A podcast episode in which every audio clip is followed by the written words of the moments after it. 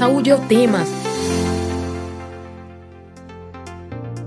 Olá, ouvinte das rádios Universitária FM 99.9 MHz e Paulo Freire AM 820 kHz. Os tipos de hepatite viral mais comuns no Brasil são as do tipo A, B e C. Por ser uma doença silenciosa que nem sempre apresenta sintoma, milhões de pessoas são portadoras dos vírus B ou C e não sabem.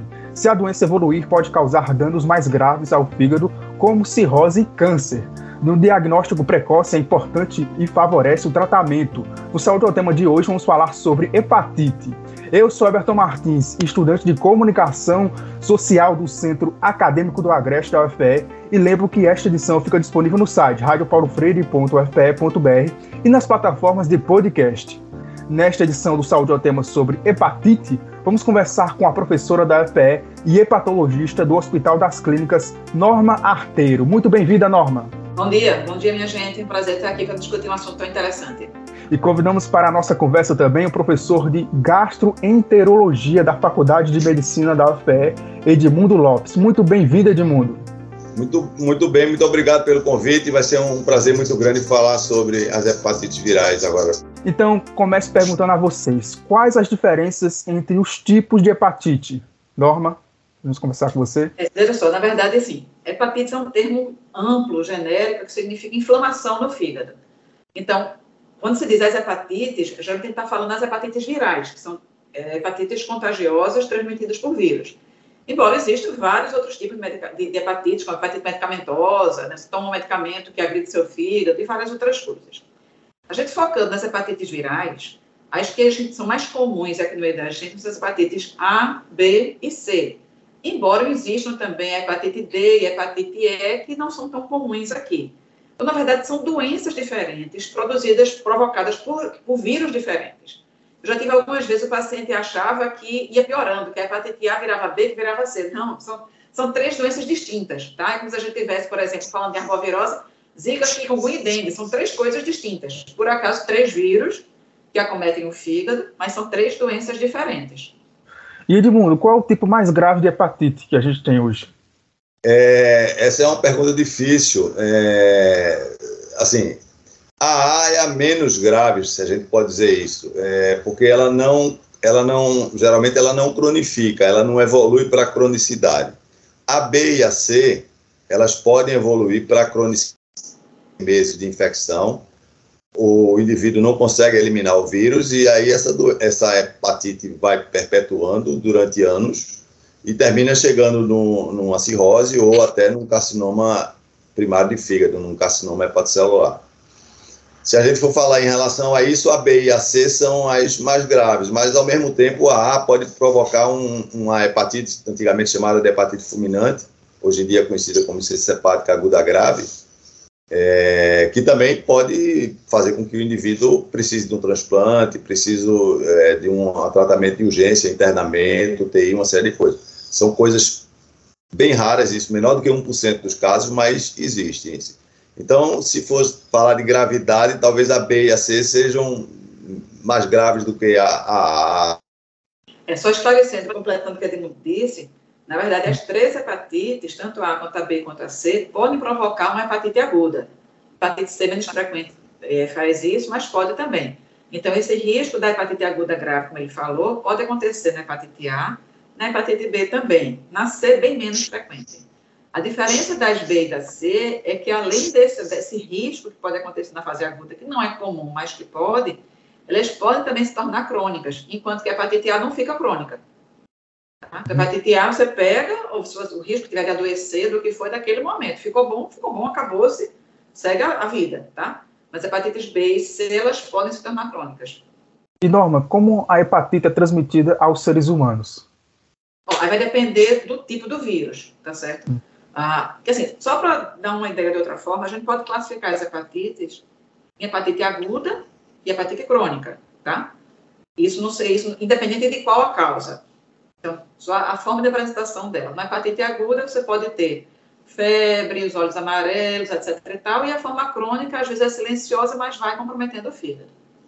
E ele pode também classificar de acordo com o tipo do vírus. Então, hepatite A, B e C, aqui no meio da gente. A hepatite A, e a transmissão vai depender de que vírus é. A transmissão da hepatite A, tipicamente, é o que a gente chama de transmissão fecal-oral. Então, o que é, que é isso?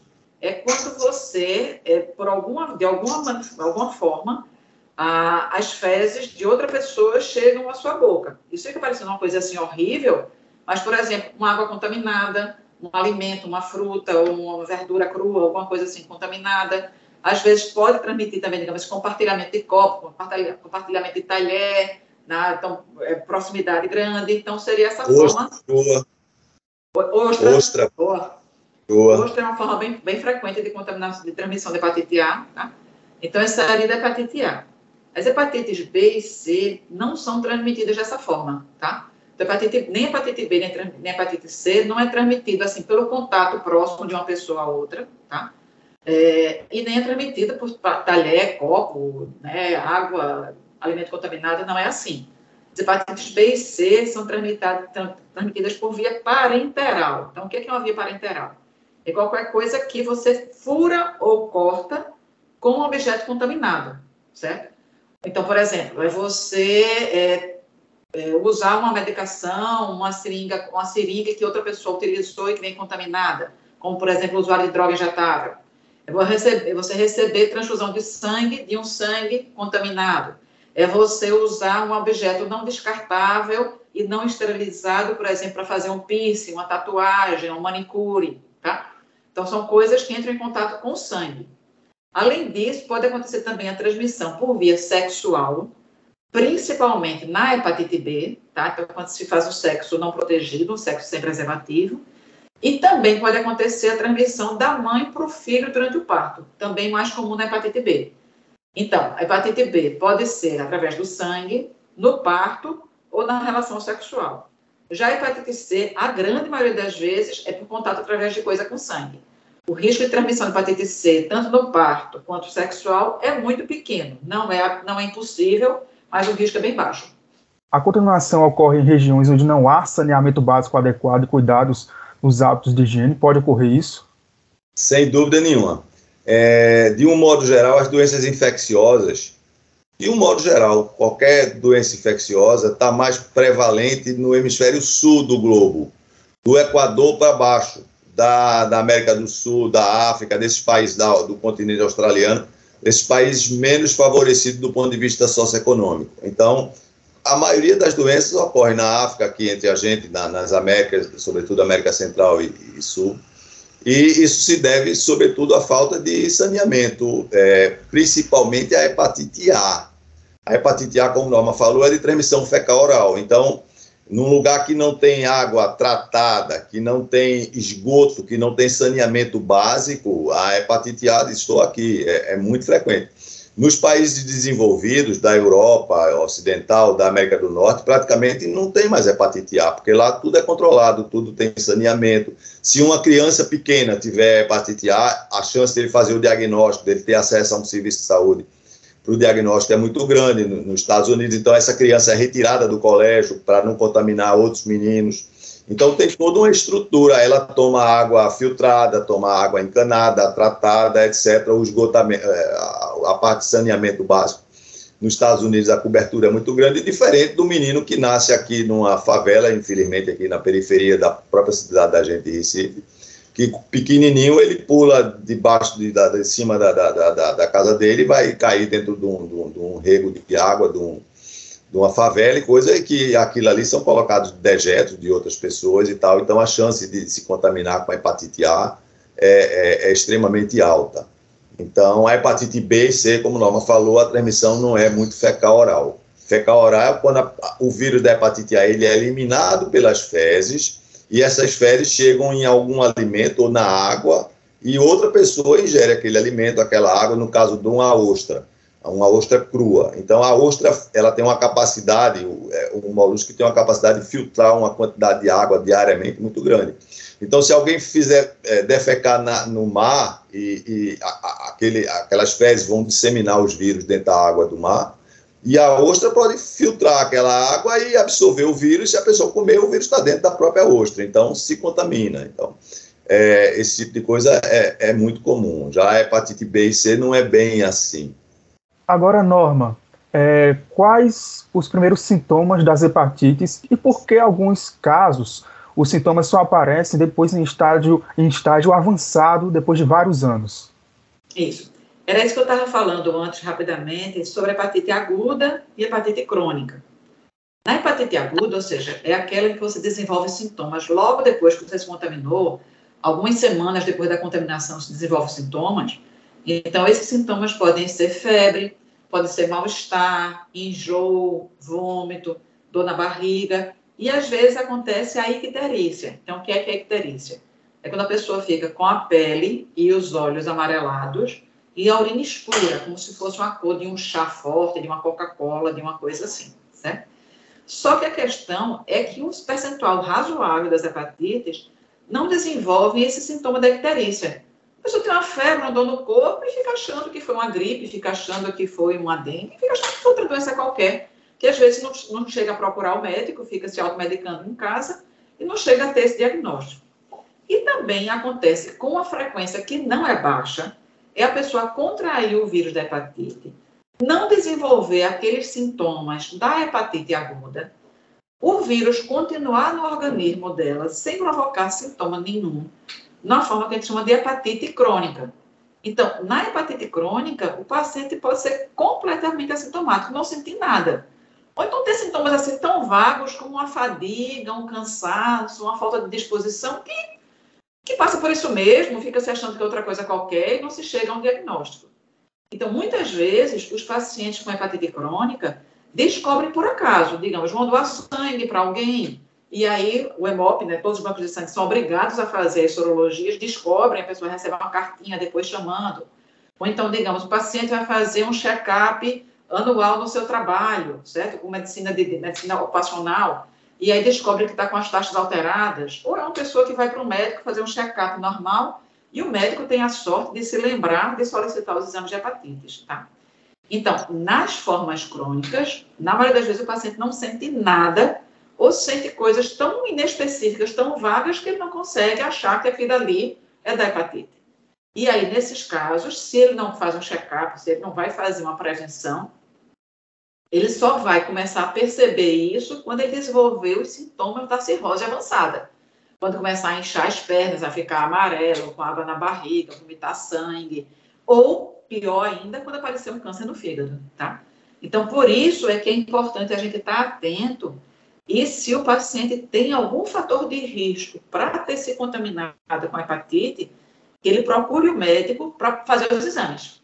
Tá? Então, na verdade, a única forma que a gente tem de descobrir se um paciente tem uma hepatite crônica, quando ele não tem sintomas, é fazer um check-up.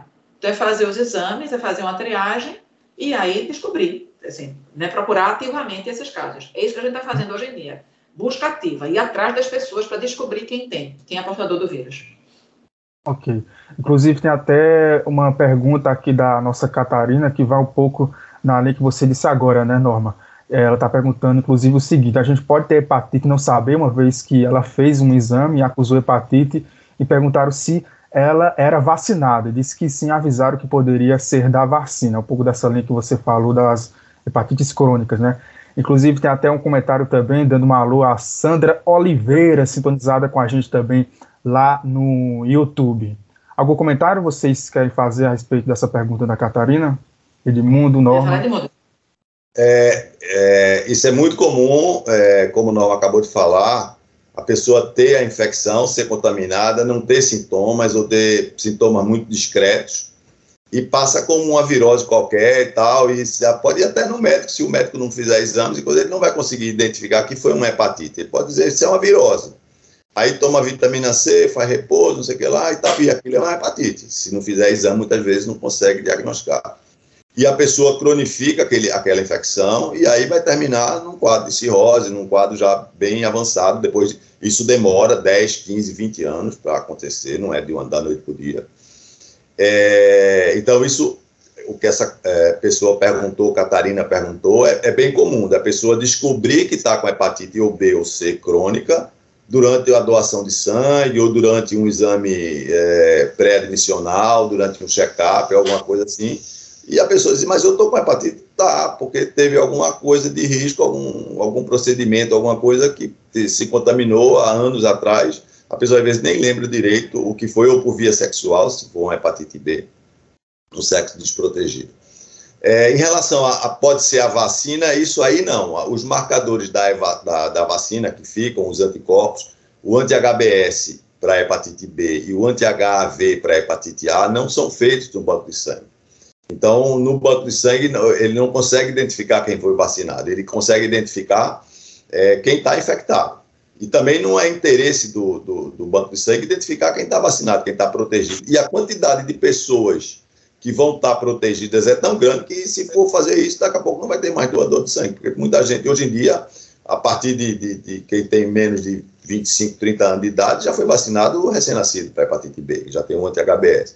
Então, se for fazer isso, a população jovem toda da, do, do, mundo inteiro praticamente não vai poder doar sangue, porque vai ter o anti-HBS positivo, foi vacinada, está protegida, e a hepatite B não vai ter mais nunca. Então, é, esse negócio da vacina não está muito bem aí, não, isso aí não pode, não. não, não, não é, eu não entendi bem de Catarina se ela fez o exame, foi no banco de sangue que descobriu ou foi num check-up?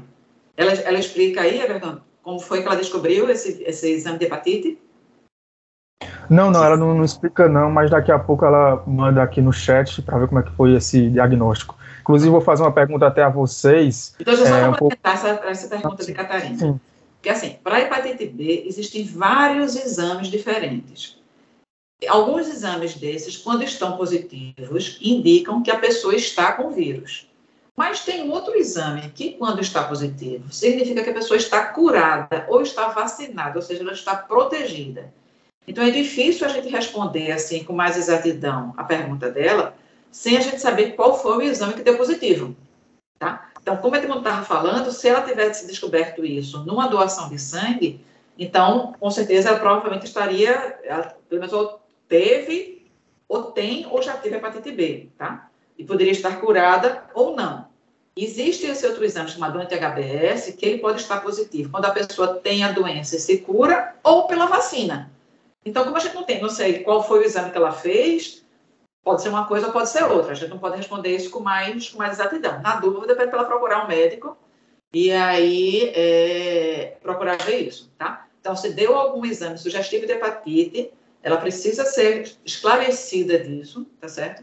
Se o vírus ainda está aí, ou se ela tem só um marcador de contato para ela, ou seja, ela teve hepatite B, ou foi vacinada, ou qualquer coisa assim e curou.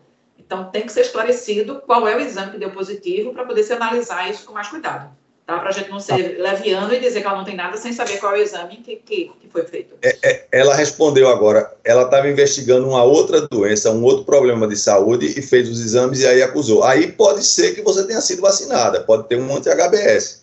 Aí, no, no caso específico, está se procurando, não é durante uma doação no banco de sangue mas aí, no caso dela, que está investigando uma doença e coisa, pode, ela pode ter, o médico pode ter pedido exames para ver e ela já foi vacinada para hepatite B e apareceu. Isso aí pode acontecer, é, sem dúvida nenhuma. É que é assim, existem vários exames para hepatite B, então precisa saber exatamente qual foi o que deu positivo.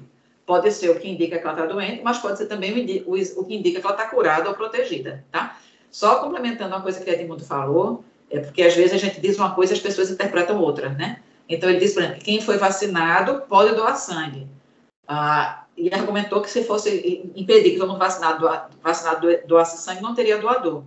Mas é bom frisar que o paciente vacinado não contamina, porque senão alguém pode estar por aí pensando que a gente está transmitindo sangue contaminado só para poder ficar sem, para não faltar sangue, tá? Quem foi vacinado nunca teve contato com o vírus inteiro. Então, é impossível ele transmitir para outras pessoas, até porque ele não tem o vírus. Você não pode transmitir uma coisa que você não tem, tá? Então, só para deixar esclarecido que as pessoas às vezes ouvem uma coisa e deturpa a informação de outro jeito. Então, quem foi vacinado pode doar sangue tranquilamente, pode ter uma vida inteiramente normal, porque ele não tem nem nunca teve o vírus.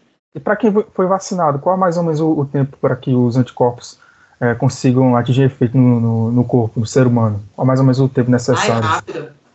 A, a ah. vacina da hepatite B são três doses, tá certo? Hum. Então, após a terceira dose, 10 dias, 15 dias depois, praticamente assim, 95% está tá protegida. Vai aumentando, são três doses. A primeira dose, vamos dizer, hoje, aí com 30 dias toma a segunda, e com seis meses toma a terceira. À medida que a pessoa vai tomando as três doses, a, a taxa do anticorpo vai subindo. A, após a primeira dose, a positividade do anticorpo para a pessoa estar tá protegida vai para 60%, 70%. É, depois da segunda dose, isso sobe para 80%, 90%. E depois da terceira dose, sobe acima de quase 100%, acima de 90%. E aí, é, isso demora mais ou menos esse período da, da, vacinação de seis meses e depois de 15 dias, 30 dias depois da terceira dose, se fizer um anticorpo, a chance de estar imunizado, de estar é, protegido é quase 100%. Isso depende um pouco da idade. Quanto mais jovem, melhor a resposta à vacina. Quanto mais idoso, quanto mais velho, menor a chance de resposta. Ainda um pouco na, na linha que vocês estão falando sobre a, as vacinas. É, existe é, vacina, estão desenvolvendo vacinas para o tipo A e C, porque é bom salientar e deixar isso claro, né? Existe quais os tipos de vacinas estão disponíveis nos postos de saúde, né? E quem pode é, tomar e se é, essas vacinas A e C estão sendo desenvolvidas? Na verdade, só, vacina hepatite C não existe. Não é que não exista em Recife, não existe no mundo, tá? Nunca se conseguiu desenvolver uma vacina eficaz contra a hepatite C. Então, não, não existe vacina para hepatite C em lugar nenhum do mundo, tá? A vacina hepatite A e B, a gente já tem vacinas já bem, bem estabelecidas e bem seguras e eficazes também, tá certo? E todas as duas já fazem parte do Programa Nacional de Imunizações do Ministério da Saúde, certo? Ou seja, todas elas já são rotineiras para crianças, tá certo?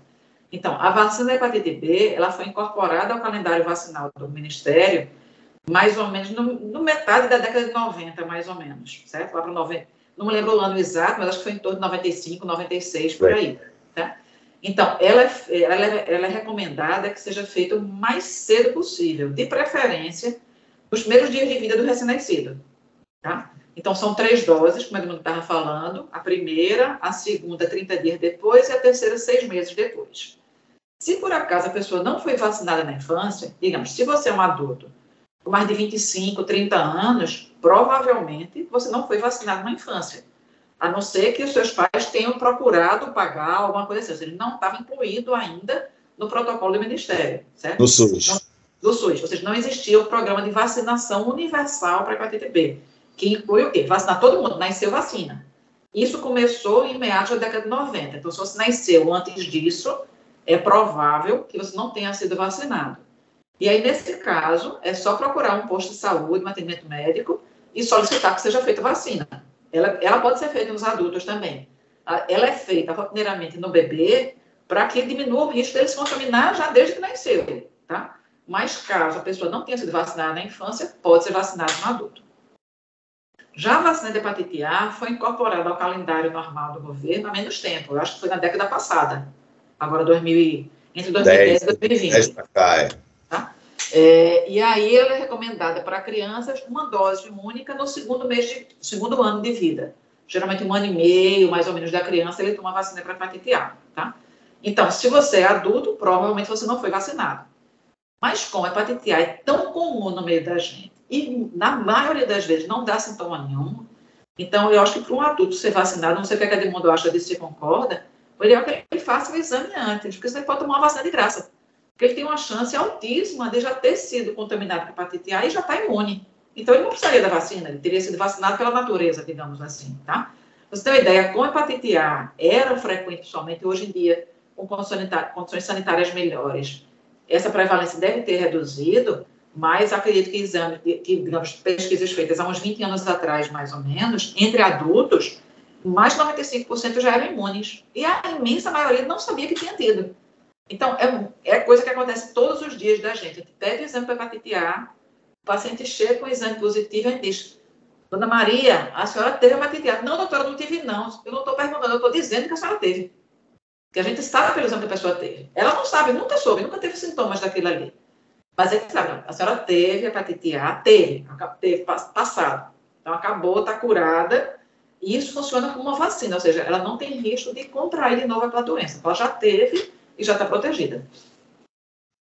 Agora, existe algum exame de rotina que a população deve fazer para detectar a hepatite, assim como é feito é, com a glicose, para, eh, para detectar o diabetes em Edmundo? Sim. Existem é. exames, principalmente, ah, que, a gente recomenda que faça, que mesmo sem sintomas, procure fazer, hepatites B e C. Porque, como eu já falou, elas podem, podem ser hepatites crônicas com poucos ou nenhum sintoma, tá? Ah, então, a gente vai ver, digamos, caso a caso, que exames são necessários. Então, a gente recomenda que todo mundo com mais de 45 anos faça pelo menos uma vez na vida o exame para hepatite C. Isso por quê? De onde é que veio esses 45 anos? Onde é que a gente inventou isso? Tá? A questão que até a década de 90, a, quando, quando a gente começou a ter maior número de casos de AIDS, não existia uma rotina de uso de material descartável sempre. Então, os mais velhos vão se lembrar que quando vocês eram mais jovens, as, as injeções eram seringas de vidro, seringas de vidro reutilizáveis, tá? Então, inclusive, era até costume, né, há 50 anos atrás, mais ou menos, a mulher, quando ia se casar, no enxoval dela estava lá um liquidificador, uma geladeira, não sei o que, uma seringa. Porque cada família tinha a sua seringa de vidro. Você comprava aquilo como quem comprava um liquidificador e tinha na sua casa, tá? E a esterilização disso, de um usuário para o outro, botava um alquinho em cima, tocava um foguinho, ou seja, era uma esterilização muito precária. Então, isso era, e ainda é, em alguns lugares do mundo hoje em dia, uma fonte frequente de transmissão de hepatites, certo? Então, como isso mudou, né? Graças a Deus, hoje em dia aqui no Brasil, eu acho que não, pelo menos em cidades grandes, a gente não vê mais seringa de vidro em canto nenhum, tá? Então, todas elas são todas materiais descartáveis. Mas no passado não era. Então, quem tem mais de 45 anos tem mais risco de ter se contaminado com a hepatite B ou com a hepatite C por uma via dessas, tá? Então, antigamente, a, às vezes existem tragédias na humanidade que trazem coisas boas. Então, depois do surgimento da AIDS, a gente começou a ter a questão de cuidado com o material médico hospitalar para ser descartável, com uso preservativo em relação sexual. Então, isso, se você pensa da década de 90 para trás, ninguém pensava nisso, tá? Então, são justamente essas pessoas nascidas e que foram jovens somente antes dessa época, principalmente nas épocas de 60 e 70, foi a época do boom de liberação sexual, tá? e de uso de drogas e tudo mais. Então, um risco alto as pessoas terem se contaminadas naquela época, tá? E às vezes você hoje está entrevistando um paciente, está lá todo sério, pai de família, organizado na sua vida, mas quando ele tinha 18, 20 anos, ele tinha promiscuidade sexual, ele tinha uso de drogas injetáveis, ele tinha outras coisas que hoje em dia não faz mais nada, não faz mais nada disso. Né? Tem um comportamento diferente. Mas ele pode estar contaminado com o vírus da hepatite C há 10, 20, 30, até 40 anos e sem saber. Então, não é raro a gente dar um diagnóstico agora um paciente com hepatite C, que diz que, por exemplo, tomou uma transfusão de sangue num parto quando ela tinha 15 anos de idade, 20 anos ela tem 60 hoje em dia vai descobrir agora só, tá? E é, sempre tem a lógica de quanto mais cedo você diagnostica a doença, maior sua chance de, de fazer o tratamento e se curar sem deixar sequelas importantes para o fígado. Por isso que é importante que a gente procure, faça uma busca ativa desses casos para dar o diagnóstico numa fase em que você consiga curar o paciente, deixando ele com o fígado bem, sem sequelas. Deixa eu só ah. complementar. Eu peguei o uso ainda, enquanto acadêmico na restauração, nos anos 80, é, há 40 anos atrás, eu era estudante e, e usei seringa de vidro para fazer glicose com buscopan com glicose, para cólica abdominal, para dor, para um monte de coisa. Seringa de vidro mesmo, agulha de ferro. Isso aqui em Recife, no, no Hospital da Restauração, que é a maior é, urgência do Norte-Nordeste.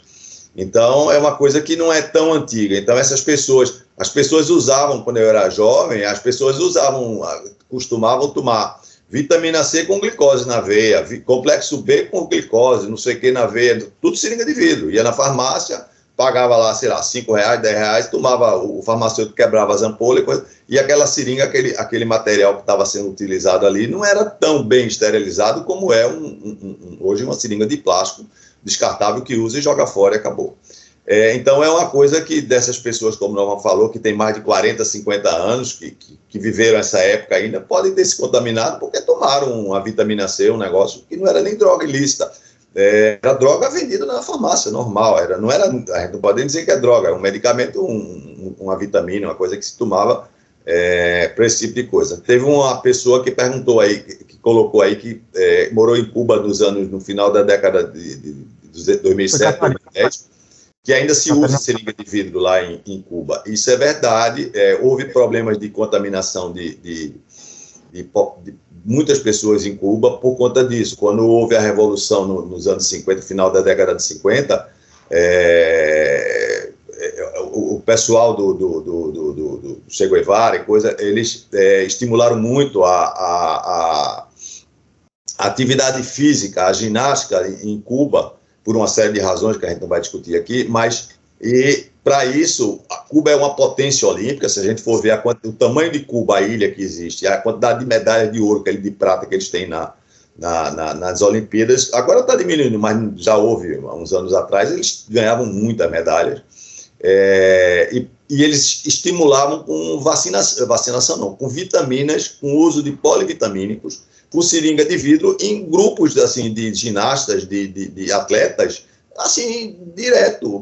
Fazia vitamina C, complexo B para ganhar massa muscular, para se tornar mais forte, para ter maior desempenho é, atlético, desempenho físico, etc, etc. Então, é, realmente houve isso. Eu acho que agora, de uns anos para cá, é que tá, chegou seringa descartável lá. Em outros países da África também ainda deve existir ainda seringa de vidro. É uma coisa que eles não têm acesso ainda por problemas socioeconômicos, uma série de razões. Ok, agora eu gostaria de perguntar a vocês como funciona o teste rápido. Tem disponível no SUS para toda a população ou somente para casos de indicação médica? Deixa eu, deixa eu falar, Norman. É, isso você tocou num ponto agora fundamental. Atualmente, no Brasil e no mundo inteiro, o Brasil está incluído nisso, é, a questão das hepatites virais, especificamente hepatite B e C, é, não, não, não, não, envolve mais o problema de tratamento. Os remédios que a gente dispõe no Brasil, inclusive, distribuído pelo SUS, gratuitos, praticamente sem efeitos colaterais nenhum, por via oral, comprimidozinho que a pessoa toma todo dia, é, isso é fácil, isso não, não, não tem problema, isso controla. A hepatite C cura. A pessoa toma um remédio durante 12 semanas ou durante 24 semanas, dependendo da situação, e fica curada, fica boa, acabou-se. Hepatite B também toma um remédiozinho. Hepatite B não dá para parar o remédio, tem que ficar usando cronicamente, é, porque se parar o vírus, infelizmente, ainda pode voltar, mas está se descobrindo, está se estudando antivirais que possa o tratamento da hepatite B ter um final, ter um, um limite e a pessoa ficar curada como na hepatite C. A questão toda da, das hepatites B e C atualmente é o diagnóstico, saber onde é que estão essas pessoas, para poder tratar e curar e acabar com a infecção. O Brasil assinou é, um termo de compromisso com a OMS, junto com outros países do mundo, vários países, de, de acabar com a hepatite é, C, B e C até o ano de 2030. Faltam oito anos só pela frente. Eu não sei se a gente vai conseguir acabar isso, mas a gente tem que correr atrás. A pandemia atrapalhou muito esse, esse, esse processo, por conta de se fechou uma série de coisas, se voltou tudo, a, a, os procedimentos de saúde, as atividades de saúde, tudo voltadas para, para, para o vírus da, da, da, Covid e tal. Mas a gente pode correr atrás disso. E o mais importante de tudo é fazer o diagnóstico, saber onde é que as pessoas estão, através de teste rápido. O teste rápido também é disponível gratuitamente pela rede SUS a pessoa procura o, o, a unidade básica de saúde, o posto de saúde, onde estiver mais perto da sua casa, e pede para fazer, para hepatite B para hepatite C. Se for positivo, essa pessoa vai ser orientada a procurar um hospital do SUS de referência para tomar as medidas cabíveis. Então, os testes rápidos são muito bons, têm uma sensibilidade, têm uma capacidade de diagnosticar muito grande, e eles são fundamentais nesse processo de tentar acabar com as hepatites virais no Brasil, não só no Brasil, mas no mundo todo. Tem alguns países já adiantados, da Europa, sobretudo, a Islândia, a, Suíça, que estão praticamente acabando com as hepatites, porque o sistema de saúde lá deles é muito forte e a capacidade de diagnóstico deles é muito alta. Norma, complementa aí. Isso. A questão é essa, assim, a gente tem esse compromisso, existe um compromisso da medicina, né, da saúde de forma geral, erradicar a hepatite C até 2030. Antigamente, até 2015, o tratamento de hepatite C era muito complicado, certo? Era medicação injetável, um monte de tratamento, então era, era uma novela. Hoje em dia, como o Edmundo falou, você toma um comprimido por dia, por três meses ou seis meses, de acordo com o caso, tá certo? Praticamente sem efeito colateral e que cura praticamente todo mundo. Então, o problema hoje em dia não é mais como tratar, é como achar as pessoas que são portadoras e, gente, e não sabem? Então, a gente está falando de um país que tem uma extensão continental. Então, talvez fosse até fácil, mais ou menos fácil, você erradicar hepatite C na cidade de São Paulo. Certo? Mas pense quando a gente fala erradicar hepatite C, tem que ser literalmente do Iapoca ao Chuí.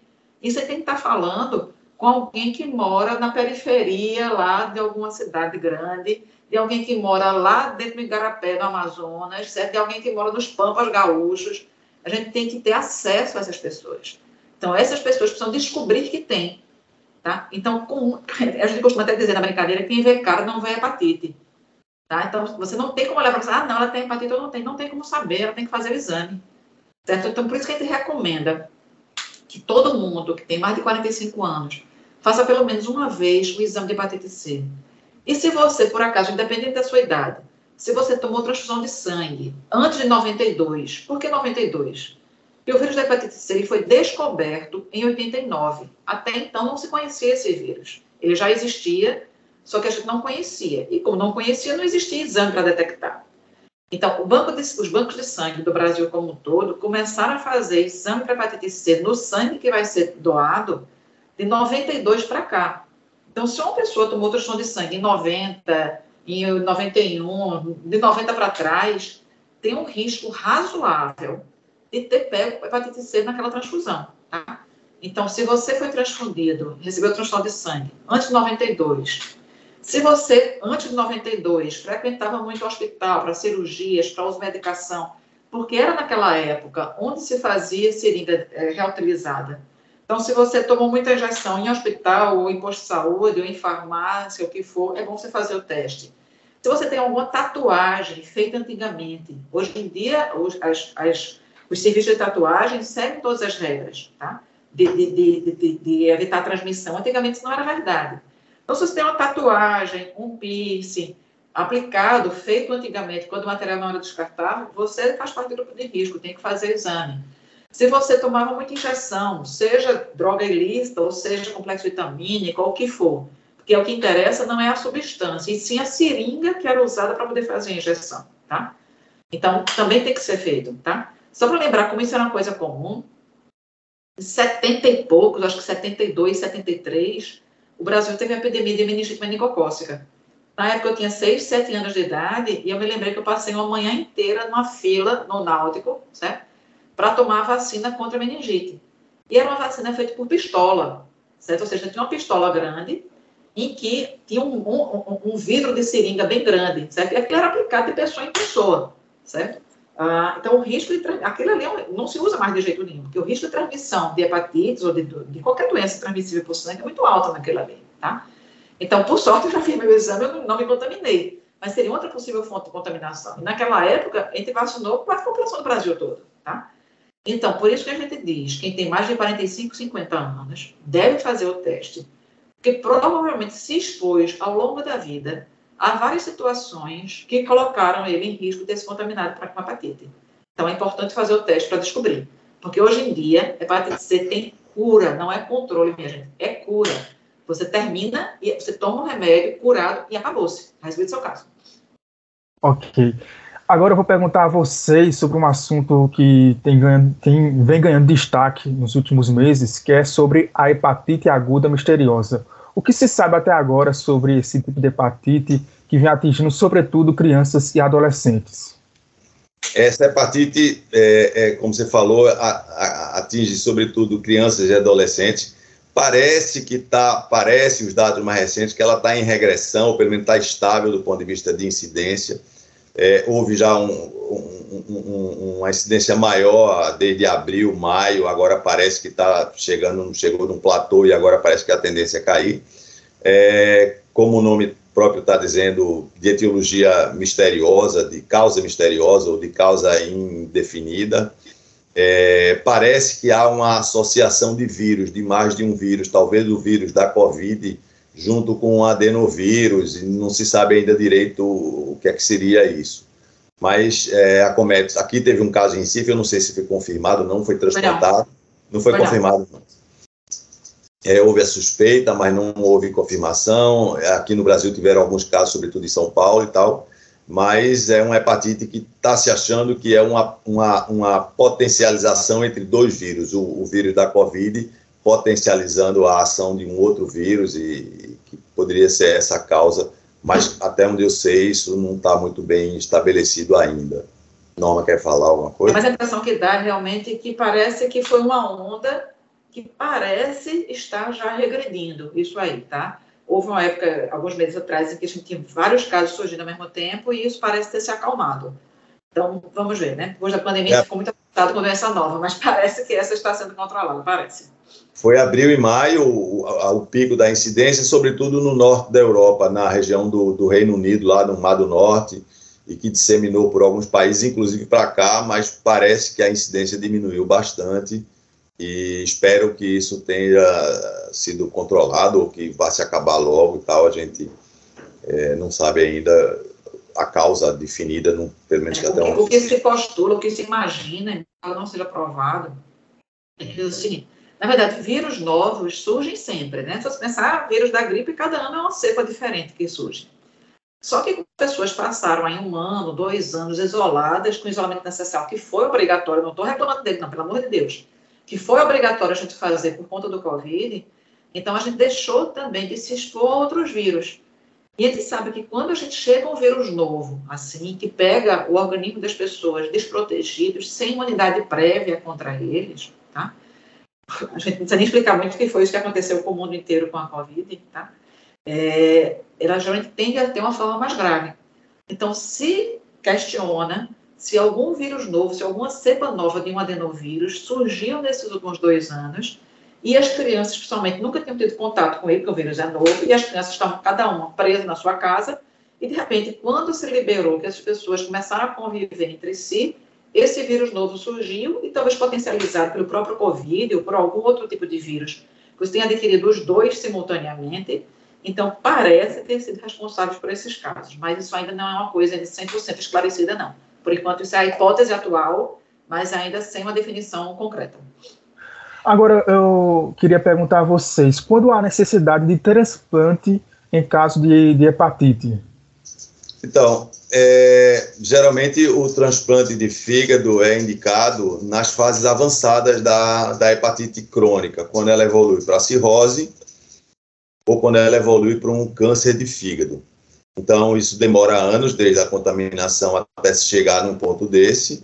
No caso da cirrose, é quando começa a cirrose começa a se expressar do ponto de vista clínico. O doente vomita sangue por varizes de esôfago, que a cirrose provoca, ou que o doente começa a acumular água na barriga, é, porque o fígado não está conseguindo mais funcionar bem para produzir o que deveria produzir, ou a pessoa fica com um quadro chamado de encefalopatia, que a pessoa fica confusa, sonolenta e tal. Então, quando chega nessas fases avançadas da cirrose, há, muitas vezes a única saída, a única solução é trocar o fígado, tirar o fígado estragado e colocar um fígado novo, é, que é o transplante de fígado. Ou quando aparece um tumor de, no, no, fígado cirrótico e precisa também trocar, porque aquele, se deixar aquele tumor, aquele tumor vai se disseminar e vai a pessoa vai terminar morrendo com o que a gente chama de carcinomatose. Então é basicamente isso, demora anos, 10, 15, 20 anos, mas pode acontecer nas hepatites crônicas B e C e haver indicação do transplante é, de fígado. Norma, complementa. Vou só complementar isso aí. Quando eu falei que era importante a gente fazer, você que não está sentindo nada, fazer o exame porque se a gente descobre que você tem hepatite C numa fase em que seu fígado não está com muita fibrose ainda, ou seja, que não tem muitas cicatrizes, a gente vai curar o vírus, tratar o vírus, curar e acabou-se, resolveu o assunto. Seu fígado seu fígado está zero quilômetro de novo. Mas, quando você descobre a hepatite numa fase em que o fígado já tem muita fibrose ou já tem cirrose, às vezes curar o, curar o vírus nesse caso não resolve mais o problema. Ou seja, resolve assim, você cura a infecção, mas o fígado já estragou muito, tá? Então você fica com o fígado muito sequelado, tá? E aí, nesses casos, mesmo com o vírus curado, você pode talvez precisar de um transplante. Então, por isso que é importante a gente dar o diagnóstico numa fase precoce, que a gente possa curar o, curar o vírus e deixar seu fígado bom, tá? Se a gente descobre numa fase avançada, claro, vamos tratar sempre, sempre a gente vai tratar o vírus, porque você tratando o vírus, assim, a, a doença para de progredir, para de piorar. Mas se você vai tratar o vírus numa fase já avançada, o fígado já está muito ruim. Tá? Então, às vezes, curar o vírus não é mais o suficiente e você acaba tendo que trocar seu fígado. Tá? Então, por isso que é importante dar o diagnóstico precoce. E quando a doença está em estágio avançado, pode apresentar outros quadros graves além do próprio fígado? Que era o que o mundo estava falando, né? Então, a cirrose na fase avançada, tanto é fator de risco para câncer de fígado, quanto o paciente começa a desenvolver complicações da cirrose. Que complicações são essas? A gente estava falando. Ascite, ou seja, água na barriga. A pessoa romper uma varizes de esôfago e ter hemorragia, vomitar sangue. A pessoa tem o que a gente chama de encefalopatia hepática, que ele vai ficando sonolento, pode entrar em coma por conta disso. Às vezes, isso compromete o rim também. Então, são todas desfechos bem avançados, tá? Em relação à hepatite C, isso vai acontecer, na maioria das vezes, 20, 30 anos depois que você se contaminou. A hepatite B pode evoluir um pouco mais rápido, mas não é raro a gente encontrar um paciente com hepatite C que você imagina que ele se contaminou há 40 anos atrás, tá? Ou seja, a doença passou 40 anos silenciosa, ali você está descobrindo agora. A doença hepática também pode, às vezes, comprometer outros sistemas na, na, na fase da cirrose.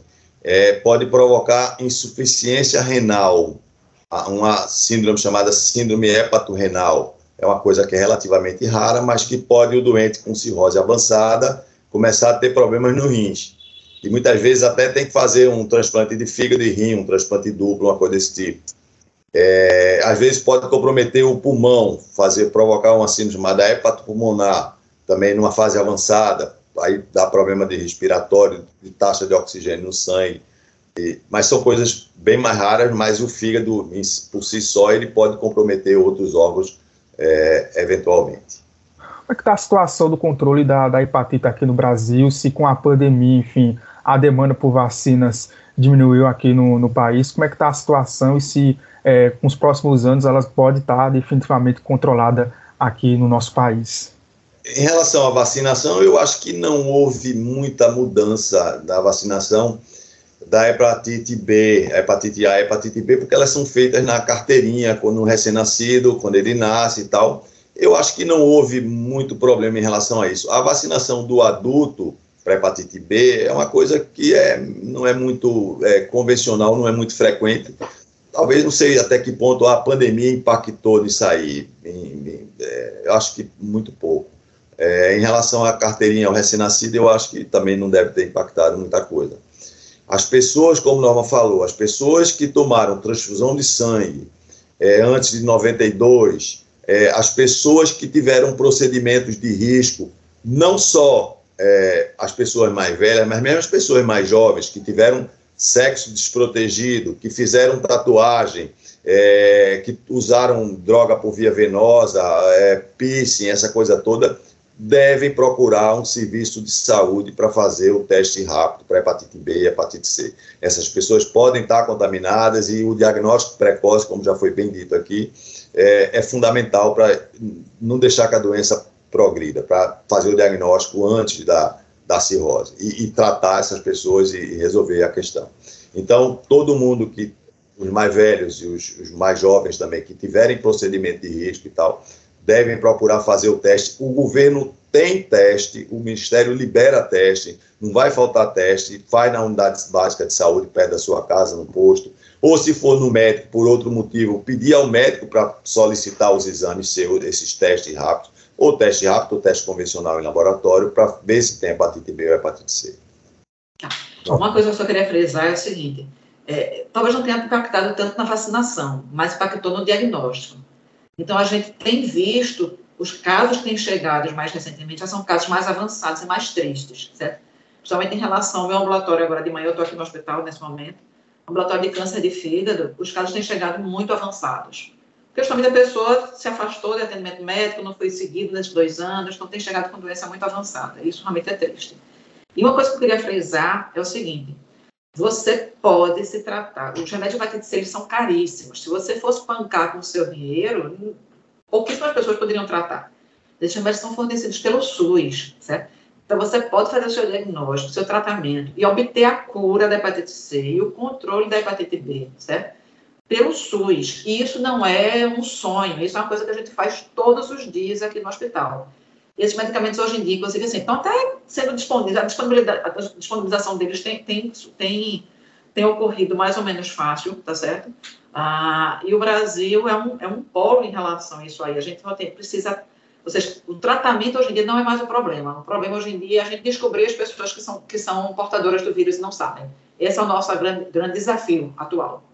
Ok, a gente está caminhando para o final do nosso programa e antes de encerrarmos, eu gostaria de passar a palavra para cada um de vocês fazerem uma fala final. Eu começo com a professora da UFPE e hepatologista do Hospital das Clínicas, Norma Arteiro. Muito obrigado, Norma. Eu queria agradecer pela oportunidade de estar aqui, tá certo? Ah, como eu estava falando, tratar hepatite C não é mais um problema. O problema hoje em dia é a gente descobrir os portadores. E aí, por conta disso, programas como esse são super importantes para que a população saiba que existem hepatites, saibam dos riscos, saibam dos seus direitos, saibam do seu direito de ter acesso aos exames para as hepatites, a direito ao, ao acesso ao tratamento, tá? Então, precisa que as pessoas conversem sobre hepatites para que a gente possa descobrir esses pacientes que não, que não têm diagnóstico ainda. Ok, nós agradecemos a sua participação, Norma. Agora passo a palavra para o professor de gastroenterologia da Faculdade de Medicina da UFPE, Edmundo Lopes. Edmundo. É, é, a gente vai insistir nisso que já foi falado aqui, que Norma acabou de falar, é, a questão, é, agradecer a oportunidade de falar das hepatites, e lembrar sempre à população que a questão é o diagnóstico, é saber quem tem. Então, para isso, a ajuda da população, se ajudar, se autoajudar, é fundamental. Então, as pessoas que não fizeram testes precisam fazer esses testes, vai no posto de saúde quando tiver uma oportunidade, a unidade mais perto da sua casa, é, pede para o médico se está fazendo algum tratamento, se está fazendo algum check-up, alguma coisa, para o médico que está fazendo isso pedir os exames. E aí, tendo o diagnóstico, a gente tem a chance de tratar essas pessoas e fazer com que o Brasil cumpra o, a proposta que ele se envolveu com a OMS de acabar com as hepatites até 2030. Se a gente não, não conseguir acabar completamente, mas pelo menos diminuir bastante. Então, o diagnóstico hoje em dia da hepatite B e da hepatite C é, é fundamental para a gente poder tratar e, e, entrar nesse, nesse rol dos países desenvolvidos que certamente vão, vão, vão chegar nesse ponto de erradicar as hepatites é, virais na Europa e na América do Norte. Muito obrigado pelo convite. É isso aí, procure fazer o teste de hepatite da unidade de saúde mais perto de você. A vacina contra a hepatite está disponível para toda a população. Se você tem mais de 35 anos, pode não ter se vacinado, procure o posto de saúde para a vacinação. Lembre que a vacina contra a Covid-19 está disponível para a população a partir dos 5 anos. Se você ainda não se vacinou, vá logo. Mesmo se você já foi vacinado, continue seguindo as medidas de prevenção. Não esqueça de tomar a dose de reforço. O Saúde é o tema de hoje, fica por aqui. Esta edição fica disponível no site radiopaulofreire.fpe.br e nas plataformas de podcast. A produção e o roteiro deste programa foi dos estudantes da UFPE, Eberton Martins, de Comunicação Social do Centro Acadêmico do Agreste, e William Araújo, de Jornalismo, sob orientação das professoras Ana Veloso e Paula Riz. Nas redes sociais, William Araújo no Twitter e Ana Sabino, de Publicidade e Propaganda, no Instagram sob orientação da professora Cecília Almeida, coordenação de transmissão e streaming Catarina Apolônio, edição de podcast Felipe Novaes. Muito obrigado, pessoal, e até o próximo. Saúde é o tema. Valeu! Saúde é o tema uma produção da Rádio Universitária Paulo Freire, AM 820 kHz, e da Universitária FM 99.9 MHz, com o apoio do programa Fora da Curva e da Pró-Reitoria de Extensão e Cultura da Universidade Federal de Pernambuco. A música tema é a faixa Teamwork, de Scott Holmes. Para mais informações, acesse www.ufpe.br/rpf.